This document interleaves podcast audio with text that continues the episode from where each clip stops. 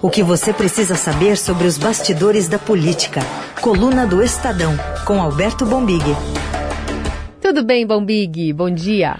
Bom dia, Carol. O Heisen tá. Eu vi que ele tá mobilizando a gente para ir naquela manifestação em frente da Mesbla, né? Isso. Ou do Mapping, agora já não lembro. É, pois é. Tá, tá, é, voltando uma, uma... aí às origens. Mas ele gosta de uma... coisas mais antigas. Ele assiste, por exemplo, as novelas antigas, né? Gosta do Viva. É. Sabe tudo de novela antiga, impressionante. É. Quando toda vez que a gente toca uma trilha sonora de novela antiga, ele. ele já fala a cena, né? É a cena, o personagem e tudo. Eu, é, a, gente precisa saber se essa, se, esse, se essa paixão vintage dele inclui voto impresso. Quando Exato. ele voltar, a gente questiona ele se ele está no lado do voto impresso ou do voto eletrônico. É uma boa dúvida. Bom, Big, vou falar um pouquinho sobre essa surpresa ontem é, trazida pelo, pela, pela, pelo tom enfático, talvez, né, do ministro Luiz Fux, porque ontem, ao encerrar a sessão do Supremo Tribunal Federal, o presidente da corte fez um discurso duro, em tom ríspido e sem esconder a irritação dirigido ao presidente Jair Bolsonaro. O magistrado anunciou o cancelamento de uma reunião entre os chefes dos três poderes sob o argumento de que não é possível tolerar ataques e insultos do presidente da República a integrantes do STF. Em resposta, Bolsonaro vacilou no tom da sua live de quinta, mas voltou a mirar os ministros Luiz Roberto Barroso, Alexandre de Moraes e a imprensa. Como tem noticiado a imprensa brasileira nos últimos dias, o presidente da República tem reiterado ofensas e ataques de inverdades a integrantes desta corte, em especial os ministros Luiz Roberto Barroso e Alexandre Moraes, sendo certo que quando se atinge um dos integrantes, se atinge a corte por inteiro. Diante dessas circunstâncias, o Supremo Tribunal Federal informa que está cancelada a reunião outrora anunciada entre os chefes de poder, entre eles o presidente da República. Ele havia me convidado para a reunião de chefe de Estado, sem falar comigo, resolveu decidir. Deixar bem claro, Mills Fux, na minha palavra aqui não tem nenhum ataque ao Supremo Tribunal Federal. Zero. Se o senhor não tiver alguém para te informar do que eu falo aqui, eu lamento. Com todo respeito, lê jornal, né? que serve apenas para envenenar o povo brasileiro. Uma fábrica de fake news. Nunca joguei fora das quatro linhas da Constituição. Nunca. Não tem nada meu fora das quatro linhas da Constituição. Não tem nenhuma ameaça minha. Só que ele fez essa ameaça numa entrevista durante essa semana, né, Bombig? Não, tem totalmente ameaças. Primeiro, essa coisa de dizer que nunca está aqui é o Supremo Tribunal Federal, querendo dizer que, que o ataque aos ministros é, não é um ataque ao Supremo Tribunal Federal. Ora, não, não para em pé essa versão, né? É, o dia anterior, o Bolsonaro fez um ataque muito direto, cheio de enviesado, né? ao ministro Alexandre Moraes, ao ministro Roberto Barroso, umas mensagens cifradas, né? A hora, tua hora vai chegar, uma coisa assim. É, mensagens de, até de, de, de, de um, um, quilate ali de parece uma ameaça de criminoso, sabe? Num, tua hora vai chegar, uma coisa assim, é uma coisa estranha, né? Não cabe ao presidente da República. É, o Fux, na, na, na, volta da abertura do ano judiciário, ele já havia feito um discurso, né? Não tinha citado o nome do presidente, Ontem ele citou, né? Ontem ele deu o nome, nominou. Ele não tinha citado o nome do presidente, havia ficado tons abaixo, é, abaixo. E aí, na mesma noite, na abertura do ano do Judiciário, do, do Tribunal Superior Eleitoral, né, do ano, não do semestre, o ministro Luiz Roberto Barroso fez sim um discurso muito firme, né? Muito duro e abriu os inquéritos, a gente acompanhou tudo mais, então ficou na corte a sensação de que o Barroso tinha é, o espírito de corpo da corte já tá, já estava muito atiçado, né? E eu acho que agora o Fux resolveu dar uma resposta, né? É, é, seja primeiro porque há muita vaidade no, no, Supremo também, né? A gente não pode nunca deixar é, esse fator de lado, né? Eu acho que ele sentiu ali ter sido ofuscado pelo Barroso. E também porque ele foi cobrado pelos pares dele e precisa dar uma resposta institucional. E foi o que ele fez ontem. Não foi um, um, um gesto é, corriqueiro, não. Foi algo digno de registro E, e, achei que ele foi muito direto, né? Muito firme. Não adianta. O que ele está falando basicamente é não adianta negociar, não adianta fazer reunião, soltar nota, ficar combinando. Se o presidente sai de lá, descumpre tudo. Sim. É, é, e aí marcou uma reunião para hoje com o Procurador-Geral da República, Augusto Aras, para tratar dessa crise, que por enquanto só está acompanhando com o um olhinho o ping-pong, né? Entre executivo e judiciário, quietinho na dele.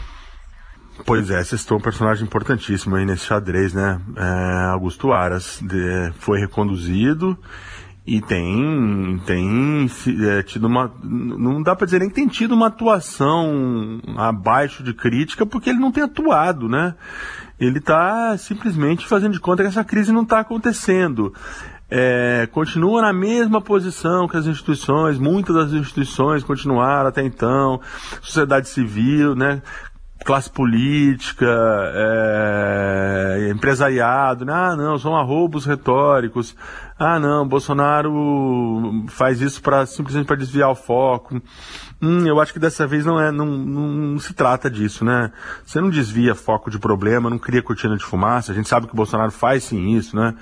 Usou e abusou desse expediente ao longo desses dois anos e meio de governo, né? De jogar aqui um um factoide, como se dizia antigamente, né, soltar um factoide ali, mobilizar as atenções é, em momentos difíceis. Tá? Mas brigar com o Supremo Tribunal Federal, brigar com a Suprema Corte Brasileira, não é a cortina de fumaça, né? Ninguém vai brigar com, com uma instituição tão importante simplesmente para fazer cortina de fumaça. Esse negócio do voto impresso é maior que isso. E o Aras ou não entendeu, né? Ou não, ou tá fingindo que não entende. É mais, mais, mais provável que ele esteja fingindo, né? Não tem como o Procurador-Geral da República não tá acompanhando essa crise, não está observando a gravidade dessa crise e a escalada dessas, dessa animosidade, né? Porque todo dia ela sobe um pouco. O presidente não abre mão, ele, não, ele foi derrotado ontem na Comissão Especial do Voto Impresso. Isso deveria servir para, para acabar com esse assunto, para, para sepultar esse assunto e o país se voltar para o que interessa, né? Que é, que é economia, saúde, educação, né? Tudo mais.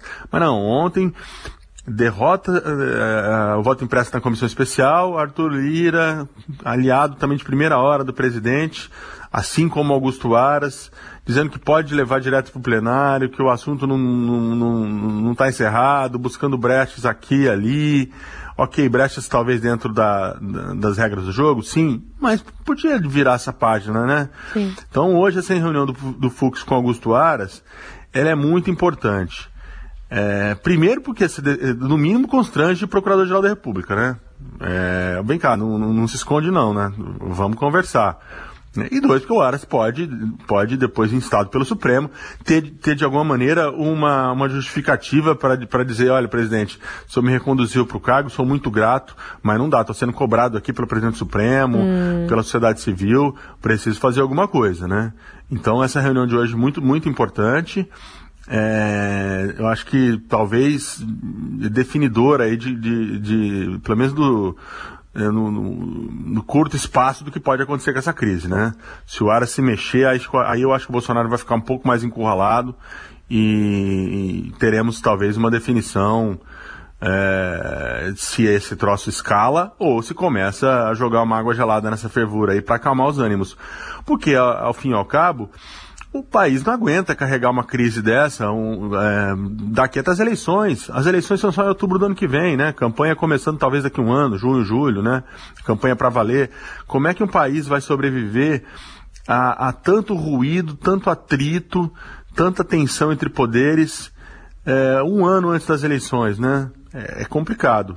E, é o que tudo indica, por hora o Bolsonaro não está disposto não sei se ele não está disposto a abrir mão da tal da urna auditável, do voto auditável, ou se ele não está disposto a abrir mão do discurso, né? Do discurso, né? Agora, o discurso em si já é muito ruim.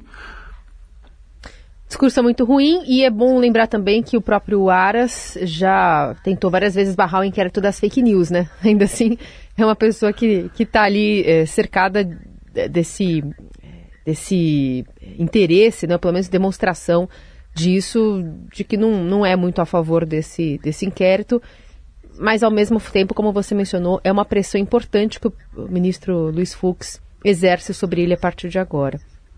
Falando em pressão, Sem dúvida alguma. Falando em pressão, queria colocar aqui Um manifesto importante dessa semana também de empresários, lideranças religiosas, entidades da sociedade civil, até políticas, lideranças políticas que divulgaram esse manifesto em apoio ao sistema eleitoral brasileiro. Ele foi batizado de eleições serão respeitadas e afirma que há uma confiança no sistema de votação eletrônica, que foi colocado em dúvida aí pelo presidente, que não apresentou provas, né? E que a sociedade é garantidora uhum. da Constituição e não aceitará aventuras autoritárias. É, que força tem essa movimentação de parte importante da sociedade? Bastante força. Acho que é, você tocou num ponto importante.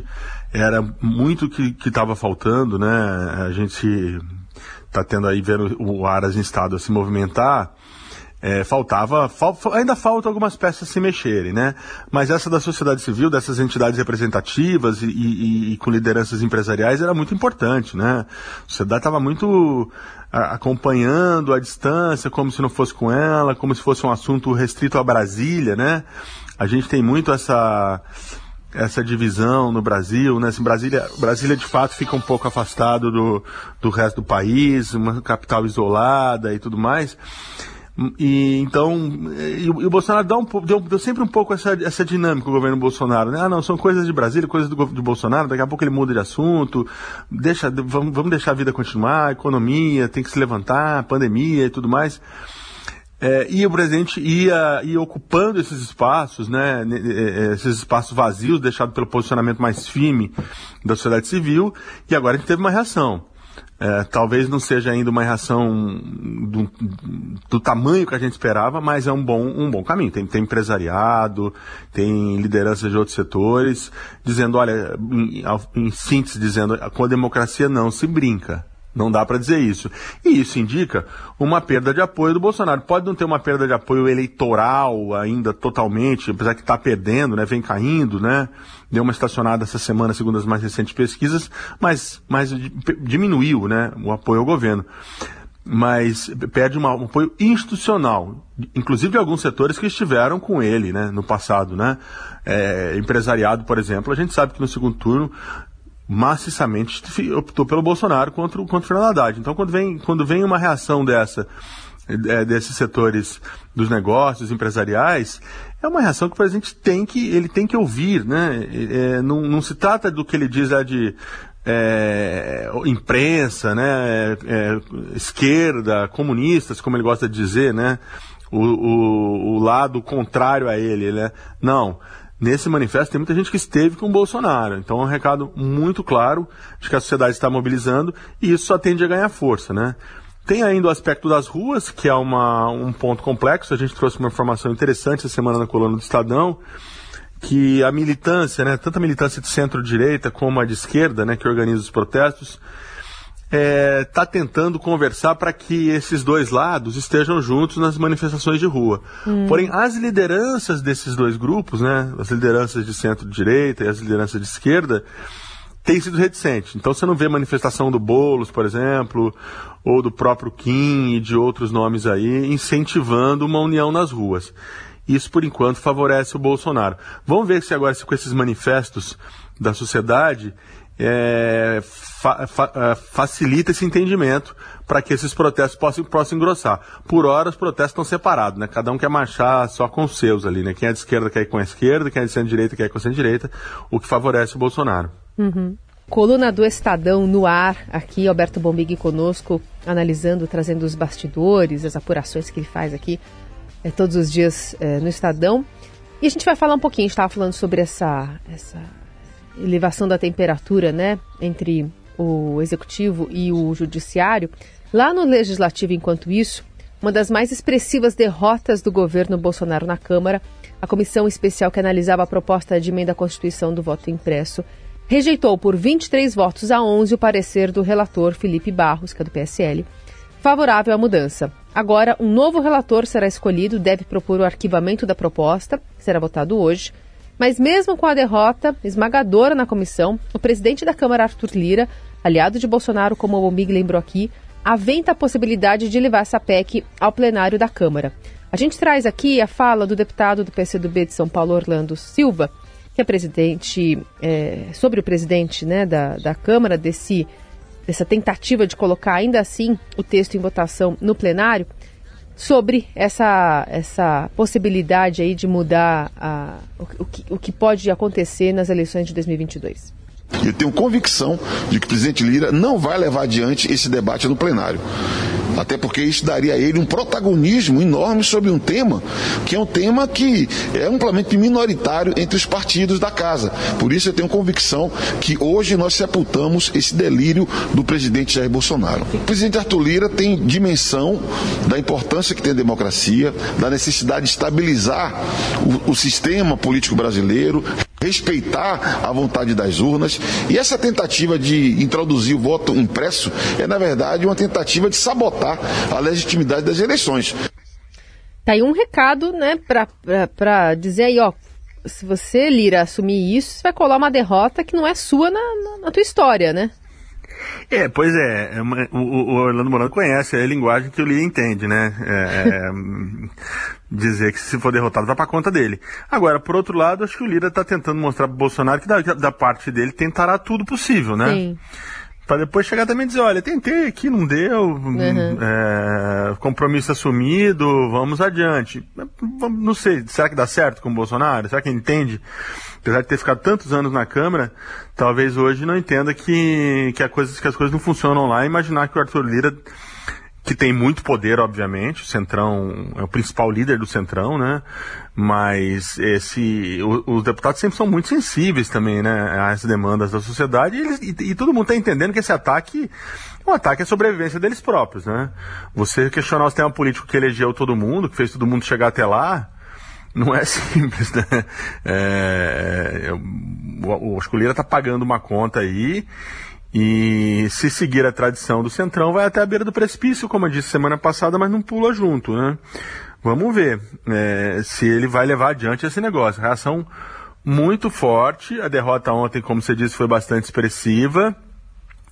E uma outra derrota no plenário, assim, nesse diapasão, nessa, com essa, com essa margem aí, eu acho que fica bem, bem complicado, até para sustentar o discurso, né? Hum. Tem, esse, tem essa questão também. É perde a, a retórica, perde o argumento. Exato. E, e, também tem a ver o, o, que o Congresso calcula, né? Se você coloca em questão uma votação que já o levou até lá, já o elegeu, é, como é que o Congresso está sentindo a temperatura dessa discussão? Que apuração você traz hoje aqui na coluna, Bombig?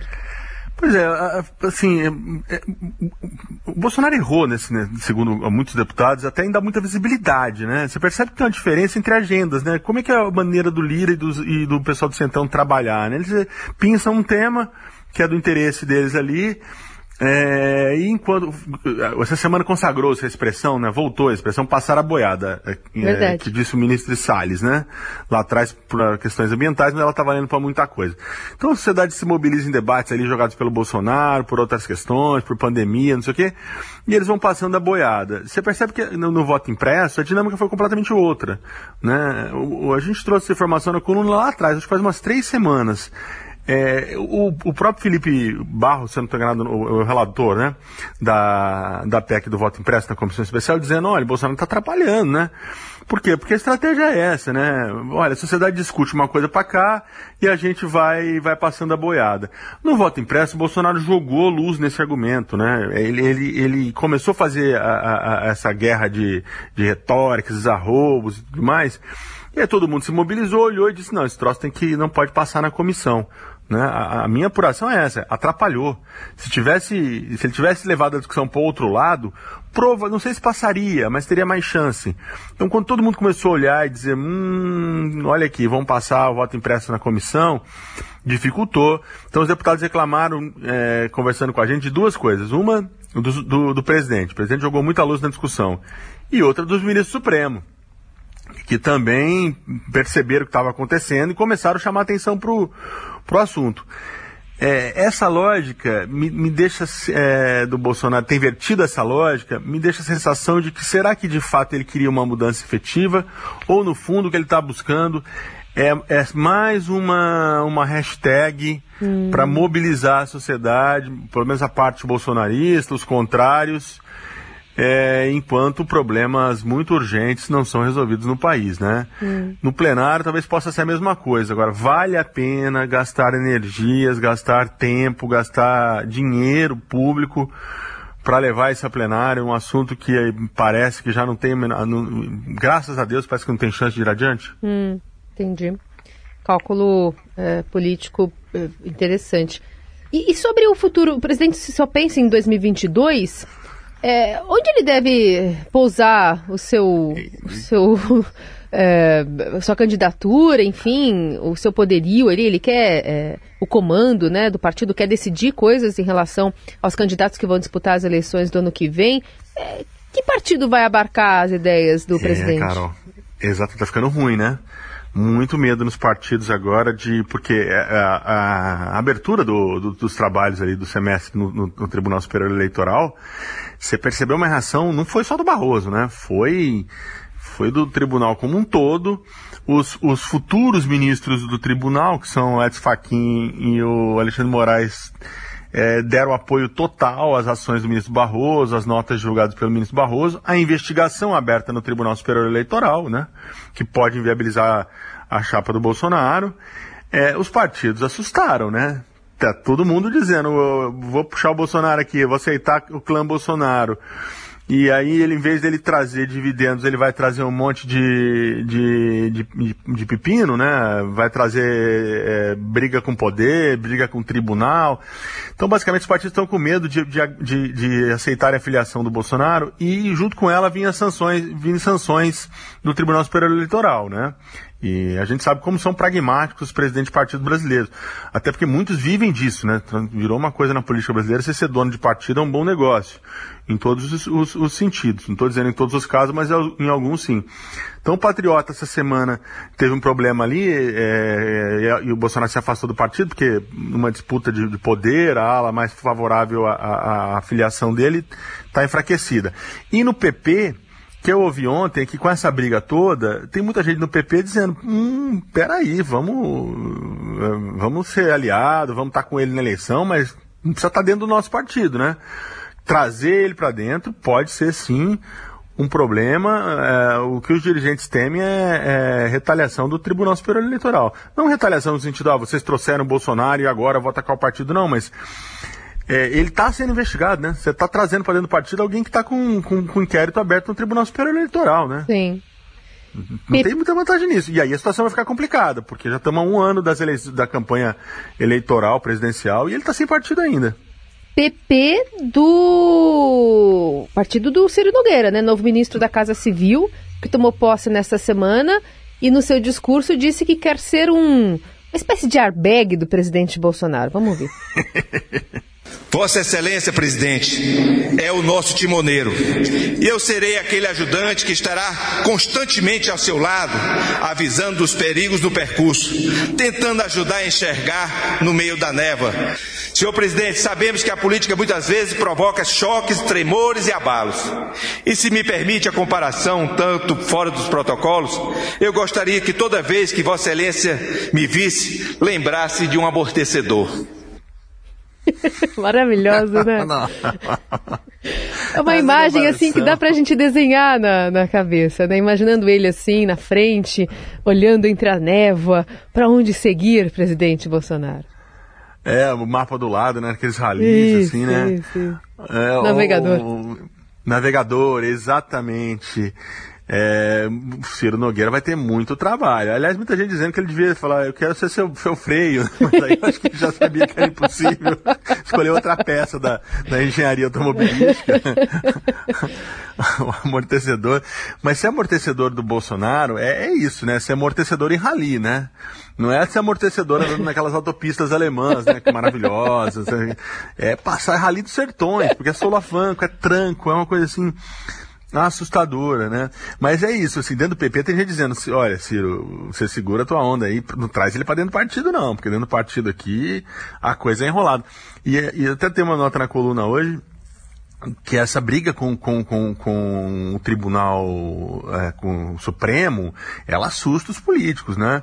A classe política entende que aquele, que a, que a era da Lava Jato acabou, tem muita mágoa, não vamos aqui também achar que eles não têm vontade de dar um troco é, no Supremo, na Justiça, no Ministério Público.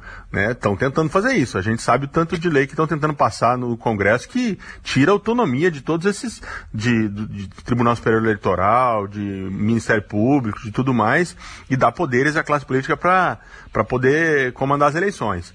Né? Até aí, eles entendem que assim, ah, fazer a mudança dentro do Congresso é fazer dentro da lei. Agora, dar tapa na mesa, xingar, brigar com, com, com, os magistrados é perigoso, né? Amanhã o vento vira de novo, surge uma uhum. nova lava-jato, surge um novo caso e esses políticos vão cair na mão dos juízes, né? Uhum. Então eu ouvi, por exemplo, de um, de um, de um, de um parlamentar governista, ditado, segundo ele, ditado antigo do, dos gaúchos, né? Sim. Dizendo que com, com quem usa saia não se brinca, né? Mulher padre e, ju, e, juiz, né? Por causa da capinha do histórico, que, que, que, preferem ficar, não entrar nessa briga, né? Uhum. Eu acho que faz muito sentido, né? O, o, é, esse pessoal do Centrão tem ainda umas capivaras para ser resolvidas com, com o Supremo. A gente recuperou aqui uma, uma fala do general Augusto Heleno eh, durante uma convenção nacional do PSL lá no longínquo ano de 2018, que não é tão longínquo assim, trazendo um clássico do Originais do Samba para é, caracterizar, para ilustrar, na verdade, a entrada desse centrão aqui na, na cozinha do governo, mas agora pela porta da frente. Vamos ouvir o que disse na época Augusto Heleno. Se gritar, pega centrão, não fica um, meu irmão. Foi aplaudido. Brasil, acima de tudo, céu, vamos! E aí parece que mudou um pouquinho a trilha sonora, né? Desse Originais do Samba. É, a gente elegeu Queen com We Are The Champions.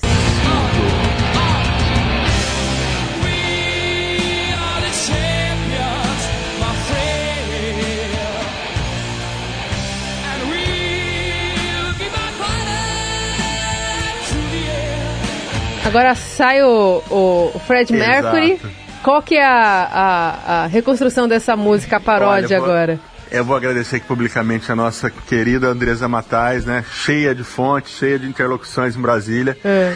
E ela ouviu de uma fonte boa de Planalto que, que uh, alguns alguns palacianos ali em tom de galhofa agora cantam essa essa fizeram uma paródia desse clássico do Queen, é. cantando que agora eles são We are the Centrão. We are the Centrão, my friends. Meio americanizado, assim. We are the Centrão. We are the Centrão, my friends. Sensacional. A capacidade do brasileiro de não perder a piada é demais, porque o Bolsonaro disse: Eu sou do Centrão, o Centrão abraçou o governo, o governo abraçou o Centrão. E é o novo indo agora, não tem nada de pega ladrão, é We are the Central, my friends. É, e, e, e o keep on fighting to the end, não sei, né? Mas ter almost to the end pode ser, né? Só na retórica, cara. Só, Só na, na retórica. retórica. Muito bom.